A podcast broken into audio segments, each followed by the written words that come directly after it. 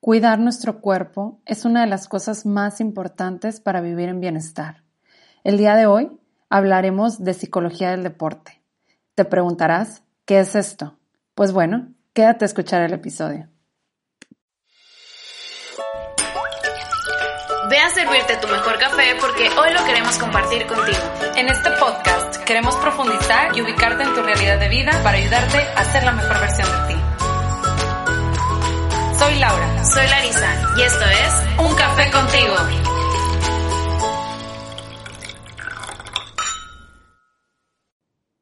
Bienvenidos una vez más a un episodio de Un Café contigo. Estoy muy contenta de que nos estén aquí escuchando ya en nuestro episodio número 14. Si es la primera vez que nos escuchas, pues mi nombre es Laura y junto con Larisa tenemos este proyecto donde buscamos que tú eh, tengas más herramientas en tu vida para que puedas desarrollarte y ser la mejor versión de ti. Eh, actualmente Larisa se encuentra en España, así que estoy yo eh, lanzando estos episodios y el día de hoy tenemos un episodio súper, súper importante, algo nuevo, a lo mejor que no, que no han conocido o no han escuchado mucho. Y vamos a hablar de lo que es psicología del deporte. Y este episodio, como episodios anteriores ya nos han acompañado otros invitados, es acompañado de. Yo espero que ya te haya servido tu mejor cafecito y lo acompañes de unas hojarascas bien ricas o de lo que más, más te guste. Pero en este episodio vamos a tener no un invitado, sino dos, dos invitadas. Y se las quiero presentar. Una de ellas es Dulce Ceja. Ella es psicóloga con maestría en psicología del deporte. Trabaja como docente en la Universidad Autónoma de Nuevo León Además, trabaja con diferentes deportistas en diferentes niveles, tanto en colegios y en clubes privados. Y además trabajó una temporada en el Centro de Alto Rendimiento de la Selección Mexicana Femenil. Además, también nos acompaña Jessica Jiménez, que ella también estudió psicología en la Universidad de Fútbol y Ciencias del Deporte. También tiene maestría en psicología del deporte y es eh, psicóloga del deporte a nivel iniciación y universitario y de alto rendimiento. También ha trabajado eh, con profesionales del club, del club Pachuca, del Club Puebla y en dirección de deportes del Tigres de la Universidad Autónoma de Nuevo León. Además, las dos eh, han trabajado como conferencistas y en eventos deportivos para compartir más información de esta rama que es la psicología del deporte. Realmente, si te gustan los deportes o estás empezando a hacer deporte, ese es un capítulo en el que vas a tener herramientas para que te ayuden a desarrollarte y si ya tienes mucho tiempo haciendo algún deporte, pues también te va a ayudar a ser más consciente de por qué es importante trabajar la parte emocional y la parte mental dentro de cualquier rama deportiva que tú estés practicando. Así que espero que disfrutes bastante este episodio tanto como yo lo disfruté porque tengo a dos invitadas muy, muy especiales. Así que ahí va el episodio. Hola, hola, ya estoy aquí con Dulce y con Jessica, que nos vienen a platicar el día de hoy acerca de psicología del deporte, un tema que yo sé que a todos les puede interesar o pueden decir qué es esto, por qué estamos hablando de esto. Entonces, pues chicas, Muchas gracias por aceptar la invitación. Bienvenidas, ¿cómo están? muchas gracias a ti, Lau, por invitarnos y nosotras encantadas de, pues, poder participar y aportar eh, sobre lo que nosotros sabemos, que es un tema, como acabas de mencionar, muy interesante. Hola Lau, muchas gracias por la invitación y hola a todos, eh, esperamos aportar. Es un tema muy interesante y bueno, nos encanta hablar de esto, va a ser genial estar aquí. Eso es lo cool, que ustedes están en la onda de ese, de ese tema. Entonces, pues platíquenme, chavas, ¿qué es esto de psicología del deporte? Yo la verdad es que ahorita en este mundo actual traemos todo el, el tema de el ser fitness y, y, el practicar algún deporte porque nos da mayor bienestar y demás, pero también está la parte de las emociones y de cómo eh, perseverar en esto. ¿Qué me podrían decir? Bueno, ¿qué es psicología del deporte? Y luego ya después me voy a otras preguntitas. Bueno, sí, principalmente eh, la psicología del deporte es una rama relativamente joven. Relativamente porque estamos hablando de, si lo comparamos con, con la psicología clínica, pues ya tiene muchísimos años. Eh, la psicología del deporte también ya tiene sus, sus añitos, pero la mayoría de la gente no lo conoce, desconoce de qué se trata.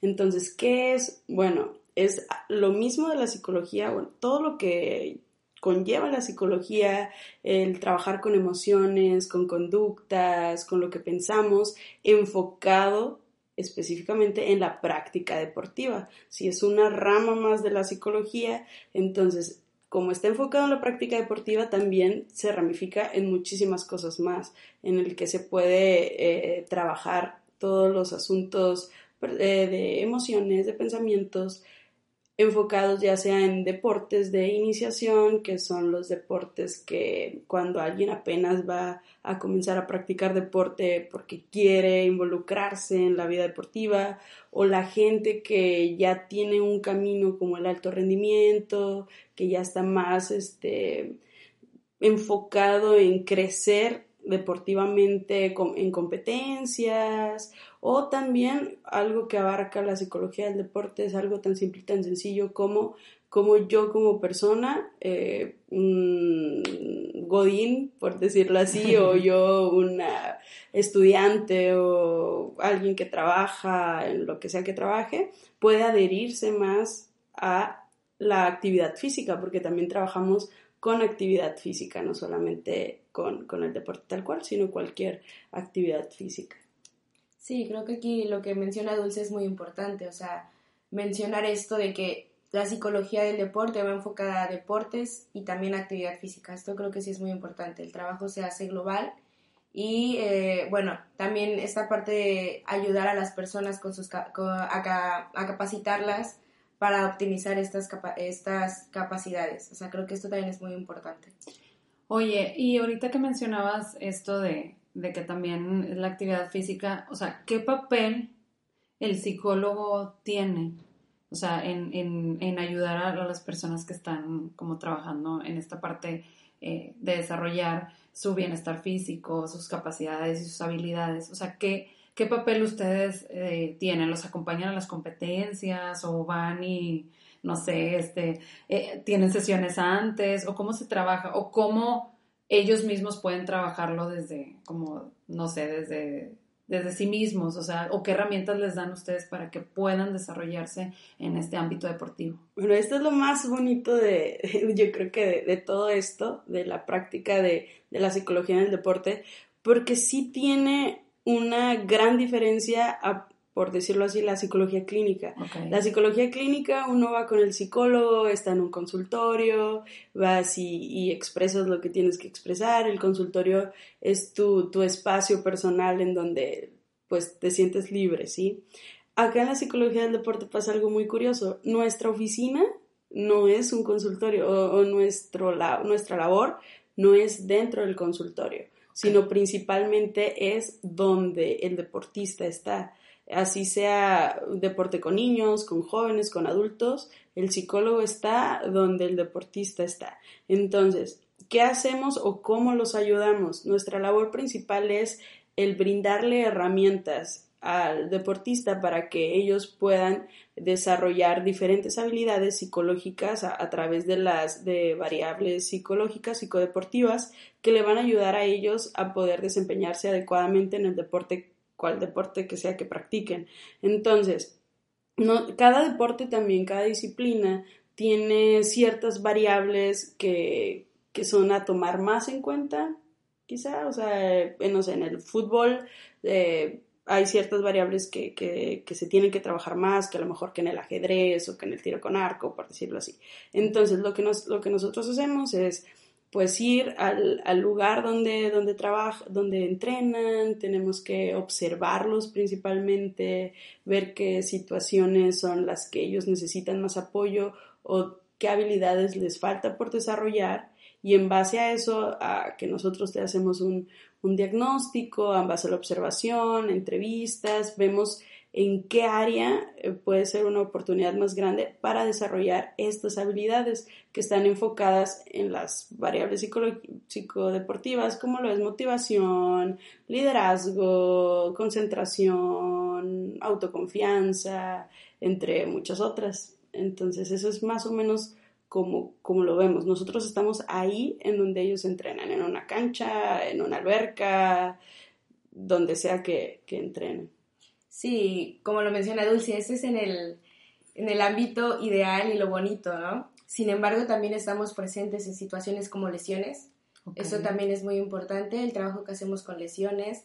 Eh, en, en, contextos donde lleven eh, situaciones de riesgo, como que vayan perdiendo en alguna competencia, que de repente haya surgido alguna situación de se, se, me olvidó el traje, no traigo los zapatos adecuados y entonces es enseñar a los deportistas a qué van a hacer en esa situación. Creo que esta, estas dos partes que hablamos ahorita es bien importante. O sea, está la parte maravillosa de observar el rendimiento y wow, y entrenar estas herramientas y también está la, la parte de, híjole, situaciones de riesgo en las que cómo va a actuar o cómo va a responder el deportista ante esta situación. Wow, son cosas que a lo mejor pasan, pero si tuviéramos como el acompañamiento de alguien o la contención de alguien, pues las cosas serían todavía mejor. Una de las cosas que ahorita se me venía a la mente con esto que, que mencionan es eh, ¿en, qué, en qué deportes está como más abierta esta parte de la psicología del deporte, porque no sé si en todos los, los ámbitos deportivos haya este acompañamiento o si solamente ahorita en México se, se, da el acompañamiento, no sé, por ejemplo, en el fútbol o en el básquet o en el vóley, o en qué áreas, en qué, cuántos deportes ahorita se está ah, como esta apertura de, de acompañarlos en, en, su desarrollo. Creo que, que, hoy en día la psicología del deporte ya está abierta. Ah, o sea, la gente ya empieza a ver que es algo funcional sobre todo y necesario también. Entonces, existía el tabú de repente de, ay, no, el psicólogo es para los locos, o ay, no, yo soy deportista, soy saludable. Sin embargo, creo que hoy en día el, campo en la psicología del deporte está abierto. También creo que es importante que los psicólogos que vayamos a adentrarnos estemos capacitados. Creo que este es el punto importante, que los que lleguemos ahí estemos capacitados para ir rompiendo con ese estigma de no, aquí el psicólogo no, no puede estar presente. Eh, algo que ah, la verdad en lo personal me llama mucho la atención es que los deportistas buscan al psicólogo del deporte. Eso está increíble, porque ya no, o sea, si están dentro de un equipo, por ejemplo, sea el deporte que sea, ya no es que se esperen a que el, la directiva como tal les traiga la ayuda, sino que el deportista individualmente ya empieza a buscar esa asesoría y, y esto es increíble porque entonces te habla de que creo que también los resultados hoy en día del deporte en México tienen, se están viendo claros porque el deportista busca mejorarse. O sea, ya no solo a nivel conjunto, sino individual, buscar esta ayuda. Sí, porque ya no nada más es la parte física la que tengo que trabajar, sino también la mental. Y, muchas de las veces he escuchado esa frase, ¿no? De que el éxito en el deporte va muy enfocado a cómo, a cómo tengas tu mente. Y ahorita lo que decían de que eh, de esta cuestión de solucionar, ¿verdad? Acompañar ante cualquier situación, platícanos alguna experiencia que hayan tenido así como donde hayan tenido que entrar como al quite para ayudar a alguno de los chavos o chavas en, en, en, por ejemplo, en alguna de las lesiones, porque digo, yo personalmente, por ejemplo, ya estaba trabajando lo que es calistenia y ya estaba avanzando y demás, me lesioné la rodilla, entonces... Eh, pues ha sido muy difícil volver a retomar. Digo, yo no me dedico a eso, pero quieras o no, como quiero me agüito de que no puedo hacer las cosas como quiero y si me estreso y de que chin, o sea, no puedo seguirle como a mí me gustaría y ya había hecho tanto y ahora retrocedí. Entonces, platícanos alguna experiencia que hayan tenido en, en ese ámbito, porque si a mí me pasa que, que soy una persona a lo mejor que no se dedica a eso, me imagino que para una persona que sí se dedica a eso es diferente. Y también o sea, qué hacer en esos momentos, o, qué es lo mejor este, cuando nos lesionamos también, ¿verdad? Eso sería importante que nos platicaran, o sea, qué hacer cuando uno se lesiona. Bueno, mira, tenemos distintas este, experiencias en, también por, dependiendo de dónde hemos trabajado. En mi caso, por ejemplo, yo he trabajado más con deportes de iniciación Jessie ha trabajado un poquito más con deporte universitario y con eh, deporte un poquito más enfocado a, deportistas profesionales en, alto rendimiento, sí. También acá en, en, este lado también he trabajado con alto rendimiento, pero en menor grado. Entonces, una que se me ocurre hablando de lesiones, fíjate que el año pasado no, antepasado, perdón, y ahorita ando un poco confundida con las fechas, 2020, 2019. En el 2018 estaba trabajando con un equipo de, de baloncesto, sí, con el cual ya llevo tiempo trabajando con ellos de un, de un colegio de aquí de, de, Monterrey, en el cual pues van a una competencia nacional, que es el Nacional de la SEP, que realizan cada año. Entonces, con ellos empiezo a trabajar y justo pasó algo que tu, han pasado varias cosas. Primero, una, que un chico, un, niño eh, de sus edades son entre 11, 12 años uno de los niños se fractura un dedo antes de unas semanas antes de ir, entonces estaba muy preocupado porque pues es básquetbol, tienen que estar botando el balón y pues su, su herramienta principal son las manos. Entonces tiene un dedo fracturado, el doctor le dice pues que no, no sabe realmente si va a poder participar o no va a poder participar. Entonces, como ya habíamos em, trabajado con ellos, toda la parte de cohesión, todo lo que está relacionado con la integración del equipo, el equipo estaba muy integrado, entonces el niño se, se, se pone triste, se empieza a preocupar, empieza a, a ver la posibilidad de, de pues, qué iba, qué iba a suceder, ¿no? lo que se, el trabajo que se hizo con él, o en este caso la contención que se hizo con él, porque era algo muy interesante que tú mencionas, y eso es algo básico en la psicología del deporte. Nosotros hacemos acompañamiento y contención, es una herramienta principal. Entonces, lo que, lo que se trabajó con este niño fue primero, evaluar qué, qué, era lo más factible, si realmente esa, esa lesión sí iba a impactar o si era lo suficientemente grave para poder participar en, el, en la actividad o si, pues de plano lo ideal sería que no fuera. Entonces el, doctor recomendó la segunda, o sea, preferimos que no vaya porque puede ser más complicado para él. Y al trabajarlo con él fue, con él fue muy sencillo porque ya veníamos trabajando más variables anteriormente. Entonces, él solo evaluó, le hicimos ver también esta parte al niño de que él pudiera como que decidir, bueno, tú cómo te sientes, tú quieres ir, tú no quieres ir, crees eh, cómo te sientes de tu dedo, te duele mucho, no te duele tanto. Y él solo fue haciendo también ese análisis de mi, mi corazón desea participar, yo quiero ir, me preparé para esto, pero como ya estaba muy bien integrado con el equipo y vio el trabajo de todos que habían estado haciendo, prefirió de que no estoy en óptimas condiciones, va a ser más lo que puedo afectarlos que lo que puedo ayudar, entonces prefiero cederle la, el lugar al, al compañero que sigue detrás de mí. Al final, como quiera, fue el chico como acompañamiento al equipo, no participó, pero él estaba consciente de que puede, la mejor decisión que tuvo fue dejar que otro más estuviera ahí. ¿Para qué? porque iba, si no iba a afectar técnicamente al equipo tal cual, no iba a estar al 100% y no iba a poder eh, desempeñarse adecuadamente. Entonces es escucharlos, el escuchar sus miedos de que, qué pudiese pasar, qué no pudiese pasar, evaluar, ver todas las opciones que tiene y al final ellos que orientarlos a que tomen la mejor decisión, pero viniendo desde la parte interna, o sea, que ellos realmente reflexionen y vean, porque si tú llegas a decirles, bueno, esto porque es deporte de, iniciación, es algo eh, básico en el cual es más comprensible que tú todavía puedes decidir, este, por ellos prácticamente, el de que ellos puedan ver y más o menos creer, el pensar, el visualizar el panorama y lograr esto. es, por eso fue sencillo, en deportes ya más de alto rendimiento es más complicado porque no la tienes tan fácil de, bueno, no pasa nada si no voy. ¿sí? Acá sí es distinto. Entonces, eso, fue, eso pasó en, una, en, en esta ocasión con ese niño y en esa misma competencia hubo otro niño que ya en la competencia, en el segundo partido, se torció el tobillo en el calentamiento de una semifinal. Entonces estuvo, pues sí, todos se encendieron las alarmas, porque para empezar era el chico más alto del equipo, era, los demás tenían una estatura media, pero él era el súper alto, con muchas características positivas, entonces se lesiona en el calentamiento y todos fueron de, ¡Ah!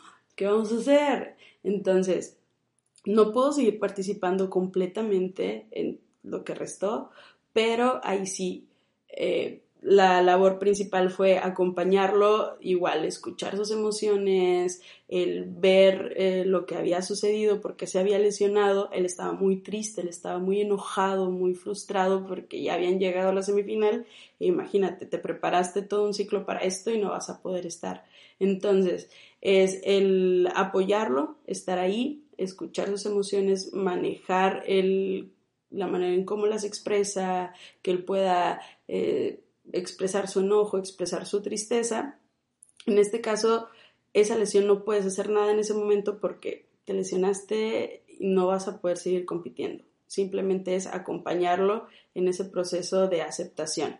Lo importante vendría después de, cuando regresas, ¿qué puedes ayudar, cómo puedes ayudarlo a que no tenga miedo a volver, a volver a, participar, que es lo que muchos luego pueden llegar a padecer de, al momento de que, bueno, regreso y me da miedo hacer lo que hacía antes porque y si me, y si me lesiono otra vez y si me dolió. Entonces eso es algo que también nosotros trabajamos, el trabajar con ese miedo, el transformarlo para que puedas seguir desempeñándote y tener la misma calidad que tenías anteriormente, que es uno de los principales sesgos que tiene un deportista después de una lesión. No sé si Jessie nos pueda compartir algo de la cuestión deportiva ya en eh, alto rendimiento, hablando sí, específicamente. O sea, escuchaba a Dul y hemos tenido muchas charlas sobre esto. Y la realidad es que el alto rendimiento es doloroso. Entonces, uno esperaría que el alto rendimiento es súper saludable. Sin embargo, hay situaciones en las que no es saludable. O sea, sí me ha tocado estar en, en situaciones en las que el deportista pues se esguinzó el pie y ni modo, o sea, así lo, lo trabajan en ese momento y, entra a jugar y te dice, no, o sea, yo voy a entrar a jugar. Entonces, híjole, es ahí como pensar un poco en sí, del, del, lado de iniciación tienes un poco más el control porque son pequeños, porque ya decides por ellos. Pero en alto rendimiento, de repente es incluso pensar esto de, llevo meses preparándome, esta era mi competencia y no la voy a parar nada más porque me duela tantito el tobillo o la mano. O sea, para una persona que no está acostumbrada a un entrenamiento así, dice... Yo hubiera dicho, vale. Exacto. Pero, y es una realidad, o sea, me ha tocado ver gimnastas que de repente, pues, con dolor y todo, trabajan. Y me ha tocado tener deportistas que me dicen, enséñame o vamos a trabajar la parte del umbral de dolor. Entonces, es parte de lo que también hacemos de este lado, o sea, no es como que tengamos una varita mágica y ya nunca vas a sentir dolor.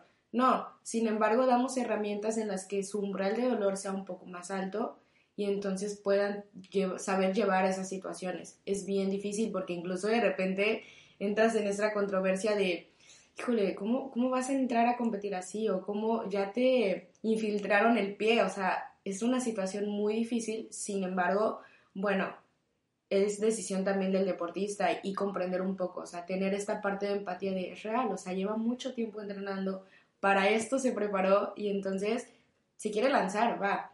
Eh, creo que aquí también es importante mencionar la parte del trabajo multidisciplinario, mm. porque, bueno, he tenido la fortuna de trabajar con, con, mucha gente muy, muy buena en lo que hace y de repente era el doctor así de, pues lo mandamos, o el fisio de, pues lo infiltramos y vámonos, o sea, quiere competir, ¿no? Entonces, esa parte creo que es muy importante, saber y conocer el trabajo que los demás hacen. Porque entonces, en lugar de verte como un ente de, no, tú no toques mi trabajo, no quiero que sepas porque te vas a meter, es más de, no, vamos a, vamos a trabajar en conjunto, vamos, ok, él quiere seguir compitiendo, compitiendo tú lo vas a poder este, ayudar a que compita físicamente, vale, de este lado yo trabajo la parte de entrenarlo en su fortaleza mental para que entonces pueda rendir. Creo que eso es muy importante si es muy diferente trabajar una lesión en iniciación a alto rendimiento, sí es distinto, sin embargo lo que mencionaba Dulce sí es, es como básico, la parte emocional, que ellos tengan un lugar en donde puedan descargar esto, porque una lesión es muy fuerte, a cualquier nivel, o sea, actividad física, tú nos mencionabas esto que te pasó y es real, o sea, es muy duro, porque es un trabajo que tú llevas hecho y que de repente, puf, no puede ser. Entonces, creo que todas las etapas tienen su importancia, sin embargo, el trabajo es distinto. O sea, creo que al momento de hacer ya la intervención va a ser distinto dependiendo, dependiendo del nivel. Fíjate que se me hizo bien interesante esto que decías de, bueno, ahorita que Dulce también mencionaba, la parte de después de que te lesionas, la recuperación, o sea, el volver, o sea, el, el que quieras, ¿verdad? Volver, digo, eh, dependiendo de la edad, yo sé que entre más joven eres es más fácil volver y decir, ok, regreso, pero entre más grande estás, o sea, es más difícil o hay más como miedos o es que me va a pasar esto y, y, el otro. Y luego también, ahorita lo que mencionabas del alto rendimiento, como a veces, este, pues, le doy independientemente de, de, de cómo me sienta, ¿verdad? O me preparé para esto y pues esto es lo que quiero hacer. Después de que pasa esto, o sea, de, de, que pues bueno, ya te lesionaste y, y, llega esta etapa de recuperación, o sea, ¿qué cosas creen que las personas tenemos que trabajar emocionalmente para poder seguir motivándonos a seguir haciendo algo, el deporte que estábamos haciendo o seguir haciendo alguna actividad física? Porque al menos he visto muchas personas que se lesionan y dicen, no, pues ya no voy. Y luego me duele tantito otra vez y luego ya no, ya no, ya no lo hago. Es muy diferente, obviamente, a alguien que ya tiene alto rendimiento que dice, pues es que esto me dedico, ¿verdad? Y esto es mi pasión y esto quiero. Pero una persona que como que está en ese proceso de, de que, ay, ya hice esto y me gustó y luego me lesioné y luego regreso, si hago, no hago. O sea, ¿qué, qué creen que tenemos que trabajar las personas para seguir eh, siendo perseverantes en esta parte? Creo que eh, acabas de mencionar algo que, que creo es muy importante. Dijiste la palabra recuperación. Y de repente nos pasa que, ah, es que estoy lesionado. La lesión es cuando te sucedió. Y de repente jugar un poco con las palabras nos ayuda mucho. Entonces ya cuando estás en ese, en ese proceso de rehabilitación es eso, una recuperación. Entonces cambia muchísimo el que digas estoy lesionado, a estoy en rehabilitación o estoy en recuperación creo que ese es así como que base. Yo um, de repente sí trabajo mucho con, con, deportistas esto de, no, pues es que estoy lesionado. Ah, sí, te acabas de lesionar ahorita y es así de, no, o sea, ya estoy yendo a rehabilitación. Ah, ok, estás en rehabilitación. Bueno, sí, estoy en rehabilitación. Entonces, de repente, a mí me gusta mucho jugar, digo, lo llamo jugar mucho con estas palabras. O sea, de repente darle connotación a esto te ayuda también a ti a decir, ah, pues sí, es verdad, ya no estoy lesionado, ya me estoy recuperando. Entonces, el tener incluso como esta esperanza de me estoy recuperando, es como, ok, voy por más, voy a, voy a buscar trabajar eso.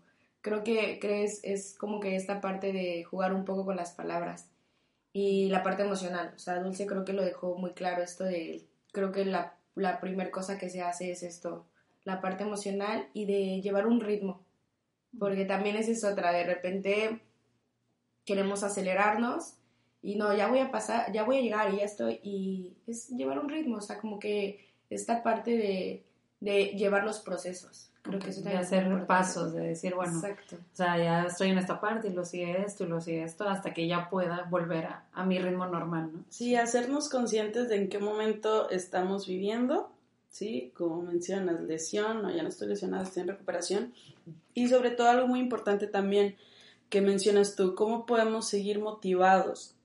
Aquí va a influir muchísimo también, bueno, en base o cuál es tu objetivo principal en lo que estás realizando. Si lo realizas porque te encanta, te gusta mucho, porque hay algún otro trasfondo eh, si su motivación viene más por una recompensa que porque quiero una beca o porque me están retribuyendo económicamente o algo. Entonces ahí también va a influir bastante en este proceso de recuperación o de seguir. Hay un video muy interesante, un documental en YouTube, de hecho, que habla, se llama El precio de las medallas. Habla sobre unos atletas, creo que son suizos, si no me equivoco, creo que son suizos eh, que son unos atletas olímpicos en la rama de atletismo, en donde ellos, y, me gusta mucho ponérselos, bueno, yo doy clases en la universidad a personas que están dedicándose a la carrera de, de ciencias del ejercicio, me gusta mucho ponérselos para que ellos eh, vean también cómo las motivaciones hacen que las personas sigan adelante si su motivación es lo suficientemente fuerte. En este documental te hablan bueno, se enfocan en los atletas de alto rendimiento, de cómo la gente piensa que, bueno, es un deportista es porque es alguien completamente sano y realmente el alto rendimiento es lo más alejado de algo sano. O sea, yo me puedo pensar, bueno, si yo llego a tener hijos, eh, si realmente me gustaría que mis hijos fueran de alto rendimiento porque es muchísimo desgaste físico, mental, eh, te expones a muchas cosas, ¿sí? muchas lesiones, mucho dolor. Y la familia también. Y, la, dejas a un lado la familia, sacrificas muchas cosas. Entonces, en este documental te hablan mucho sobre eso, de cómo, cuánto te expones, cuántas lesiones. Y el objetivo ellos lo tenían muy claro desde un principio. Ellos querían ganar una medalla olímpica, no importaba cuál, pero llegar a la, a la medalla olímpica y cómo vas superando estos obstáculos que te van apareciendo de que si tienes que entrenar y está haciendo muchísimo frío, entrenas en alto rendimiento hasta llegar al borde del vómito, de porque explotas tu cuerpo hasta más no poder. Y lo esencial lo es de que, bueno, ¿por qué, por qué sigo? ¿Por qué estoy aquí? Eso es lo que te va a hacer, eh, tu, tu motivo principal es lo que te va a hacer seguir adelante. Si es lo suficientemente fuerte, vas a buscar los medios para seguir avanzando. Y nosotros podemos apoyar en ese camino. Nosotros como psicólogos del deporte podemos ayudar a, definir o redefinir eh, esas causas de hacia dónde lo estás orientando, hacia dónde quieres ir y llegar y evaluar si realmente es lo suficientemente fuerte para ti como para sacrificar esto o como para esforzarte más por esto otro. Es algo que, que, que se va trabajando en base a, metas y objetivos personales y evaluar tú qué, qué es lo que te interesa o a dónde te interesa llegar. Muy bien. Oye, ahorita mencionaste algo bien eh, interesante, mencionaste la parte de la familia. ¿Qué papel juega la familia en el acompañamiento de una persona que, que pues está trabajando alto rendimiento o bien que está en ese proceso de pues desarrollar habilidades en el área deportiva? Digo, a mí me toca ver desde chavitos, digo, ahorita que estoy en, este, trabajando en la universidad, eh, pues sí hay, están los chavitos de, de, los rayados, de las fuerzas básicas, y están varios chicos, ya sea de tiro con arco, de natación, este, así participando, taekwondo. Entonces, y, y pues obviamente su nivel de exigencia tanto en la escuela como de manera personal, este, pues sí es como más elevado y, el estrés que yo veo que manejan es diferente. O sea, cómo la familia o cómo nosotros, ¿verdad? La sociedad podemos ayudar a que estas personas, pues bueno, eh, puedan sentirse acompañadas, respaldadas y tener esa contención adecuada. que se ha dedicado más al deporte universitario y de en ese aspecto nos puede explicar. Bueno, yo siempre he dicho que a cualquier nivel la, una familia que tenga un deportista es una familia campeona. Porque ya el, el llevar a tu hijo, llevar a tu hermano, ir a ver los partidos del primo o estar ahí presente, ya te implica inversiones. Entonces, híjole, o sea, una familia que tiene deportistas es una familia campeona, es una familia también de alto rendimiento. Porque, por ejemplo, en las patinadoras que por lo regular entrenan a las 6 de la mañana, pues el papá o la mamá se tiene que parar a las 6 de la mañana o antes para preparar el desayuno, o de repente el, hijo de, en otro deporte que tenga que viajar a otra ciudad, pues tienes que invertir económicamente para que vaya a esa ciudad, a esa competencia, en la vestimenta, o sea, todo es muy importante. Creo que la familia lleva una connotación muy fuerte en los deportistas. Ah, a nivel, dependiendo yo creo que aquí no hay, no es tanta la división de, de, las, de las etapas, o si es iniciación, universitario. Creo que aquí es, es importante esta parte de que tanto también el deportista va metiendo a su familia. Porque es real, hay deportistas y me ha tocado verlo que me dicen, no me gusta que vengan mis papás. No me gusta porque entonces yo, mi rendimiento es otro. Y entonces es de repente que los papás van. Y es así de, oh, y entonces observas que sí, realmente tiene ahí una situación. Y bueno, aquí el trabajo es, pues esto con, con el deportista de decirle, oye, es que tus papás van a querer venir cuando seas súper campeón, querer ir a verte. O también ir un poco hablando con, con esta parte de, lo has hablado con tus papás, les has comentado, que no lo tomen personal. O sea, es mucho esa parte. la familia creo que sí tiene un, un punto muy importante, también a nivel iniciación, la parte esta de eh, no regaños, de repente castigar, o sea, es, es muy importante esto. Y hay, hay, un tema también que creo que nos daría para mucho más, la parte de las novias. Ya a nivel ah, universitario, a nivel ya más adolescente y alto rendimiento. Afectan, ¿verdad? Muchísimo. los novios también. Y los novios. Luego el tino que tienen de las relaciones terminar al deportista justo antes de una competencia pasa increíblemente. Creo que ese también, digo, es un tema muy importante. Yo lo metería dentro de familia también, porque es parte de, o sea, es parte del deportista tener una relación y entonces de repente también se vuelve parte de este círculo social en, el que si te gusta o no que te venga a ver tu familia, si la novia se enojó o el novio no se enojó, entonces es, es mucho también el trabajo este. Creo que los psicólogos del deporte trabajamos con deportistas y también con la familia de los deportistas. Esto es, es, muy interesante, es un trabajo muy bonito. Y lo ideal de cómo podemos ayudar si yo soy familia de un atleta alguien que practique, que compite, siempre va a ser respetar lo que sienta mejor, lo que lo haga sentir mejor, el preguntarlo, en, sobre todo el preguntar directamente qué necesitas, ¿sí? ¿Qué necesitas? ¿Quieres que vaya? ¿Quieres que, que esté? ¿Prefieres que esté alejado? el involucrarse y entender también los cambios de humor que puede llegar a tener una persona que practica mucho deporte, porque va a haber ocasiones en las que va a llegar a casa y se va a desquitar con la familia posiblemente porque no le fue bien, porque perdió algo que, que, que quería haber ganado, que no tuvo un buen entrenamiento, su entrenador lo regañó o está enojado consigo mismo porque sabía que podía hacer las cosas distintas y no le salieron.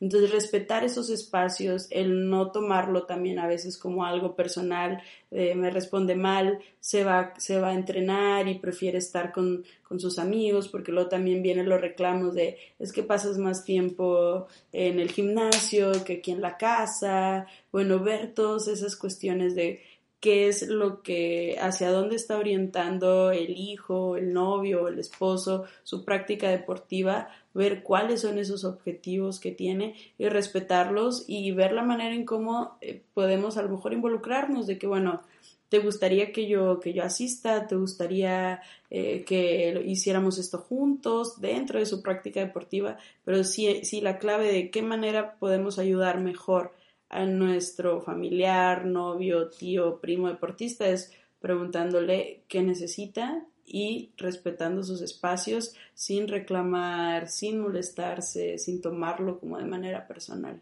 Muy bien. Bueno, eh, digo ya para ir finalizando, chicas, me parece muy interesante todo lo que han estado compartiendo, pero platíquenos un poquito acerca de qué recomendaciones le pueden hacer a la gente que nos está escuchando eh, ya sea para que ellos empiecen a practicar un deporte, para que puedan, o si ya lo estoy practicando o ya estoy en ese proceso, ¿verdad?, de desarrollo, ya pertenezco a un equipo o algo, qué cosas este, nos recomiendan que, tenemos que tomar en cuenta, pues también para vivir en bienestar, ¿verdad?, emocional y, mental. ¿Qué cosas nos pudieran compartir? Eh, bueno, trazar los objetivos. Creo que es algo muy importante, trazar los objetivos eh, una colega que quiero mucho, Claudia Rivas, siempre dice claros, concisos y concesos. O sea, para resumirlo un poco, o sea, objetivos, digo, hablar de objetivos también sería otro, otra sesión, pero otro café. Otro café. y bueno, creo que, que trazar objetivos es muy importante, o sea, desde si voy a, entre, voy a salir a trotar 10 minutos, vale, 10 minutos, o sea, trázatelo como objetivo, esta semana del 7 a... ¿A qué estamos hoy? bueno, esta semana 10 minutitos me voy a salir a trotar y entonces vas ahí este, contándote tus 10 minutitos, o sea, empezar con objetivos es, es muy importante. Y eso que dices de objetivos reales también, ¿no? O sea, porque a veces nos, nos planeamos el objetivo de que ya quiero estar acá con un cuerpazo o ya quiero correr un maratón, o sea, cosas creíbles y en base a tu condición, ¿no? Exacto. Es lo que vas al gym y ves al, al otro acá bien fuerte. la chica que ya está todo fit y tú te agüitas porque en tres días no logras eso, pues claro que no, o sea, tiene que tener un proceso de, de preparación y perseverancia, pero una de las causas principales por las cuales uno que quiere ingresar, el típico propósito de año nuevo de que no, sí, este año sí voy al gimnasio todos los días o voy a hacer ejercicio, es porque no nos planteamos adecuadamente los objetivos, que es la, la principal, principal causa por la cual no, no lo logramos, que tiene que ser algo real, eh, tiene que ser algo que nosotros nos comprometamos a hacer, algo motivante, algo que, que nos comprometamos a y poner, establecer tiempos, establecer tiempos y celebrarnos, reforzarnos a nosotros mismos cuando lo vayamos cumpliendo. Por eso hay que empezar de menos a más. Cosas mínimas, de que si yo me propongo firmemente que, bueno, quiero salir a caminar 15 minutos eh, de lunes a viernes, bueno, salgo, intento salir a medida de lo posible mis 15 minutos, que si a lo mejor el viernes estaba lloviendo súper fuerte y no quise salir, bueno, no castigarme, no ser muy fuerte conmigo y reconocerme a mí mismo de, oye, pues lo hice bien, de cinco días salí cuatro, excelente, vamos a, a, mejorarlo un poquito más. Ahora, si lo logré, si logré cuatro días, la otra semana yo sé que puedo lograr cinco y, y irte festejando esos pequeños avances que vas teniendo para así también retribuirte y sentirte bien contigo de lo que vienes estando haciendo. Muy bien. Y lo disfrutas, digo, creo que haciendo todo esto hace que, vayas disfrutando y que creo que también es otro de los tips que podríamos dar, el disfrutar lo que hacemos. O sea, así sean esos 10 minutos, ya los reconocí, qué padre estuvo y lo disfruto, o sea, realmente disfruto el que esté haciendo esto, porque entonces vas como que soltándote y entonces te vas dando cuenta de, ah, esto se siente rico, es para mi salud, me estoy empezando a ver bien, o sea, es, es como que englobar todo eso dentro del disfrute. Muy bien. Y elegir algo que te guste ah, realmente. Eso principal. No, no, no te metas al CrossFit porque todos tus amigos hacen CrossFit. A mí en lo personal no me gusta el gym porque estar en un lugar encerrado y cargar aparatos y hacer rutinas, a mí no me gusta. Yo necesito entonces, si, si yo me meto y que no, pues me voy a meter al gym porque es lo que me queda cerca y es lo más práctico, lo que todo el mundo hace y para tomarme la foto de que estoy haciendo ejercicio, pues no, ajá. Entonces, no, elige algo que te gusta. Yo sé que eso no me gusta, disfruto más nadar, disfruto más el agua, me meto a una actividad acuática o me gusta más ver la naturaleza en vez de estar en la caminadora dentro de cuatro paredes, me voy a caminar a Chipinque o al parque o encontrar, probar eh, los distintos deportes que puedo tener acceso hasta dar en el clavo, decir esto es lo que disfruto hacer, bueno, puedo probar y eso también tanto si son papás y tienen hijos háganlo así, que, que prueben sus, sus niños, ustedes probar, bueno, en, pruebo el tenis, no me convence, intento fútbol, no me convence, intento natación, hasta dar en algo que realmente disfrutes, porque entre más te guste, más motivado vas a estar y más fácil va a ser para ti el poder seguir una práctica deportiva. Y también te puedes tomar foto. Ay, sí. Donde te puedes tomar la foto. Siempre, te puedes tomar foto.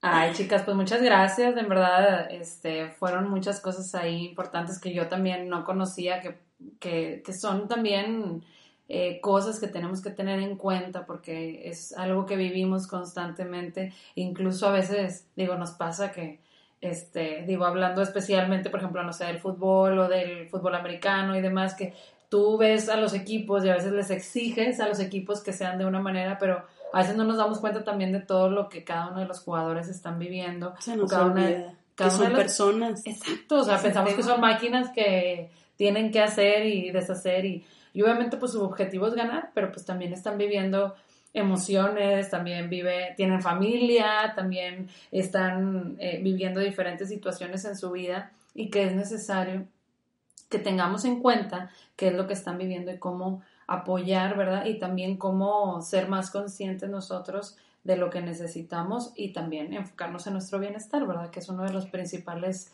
cosas por las que hoy estábamos aquí también.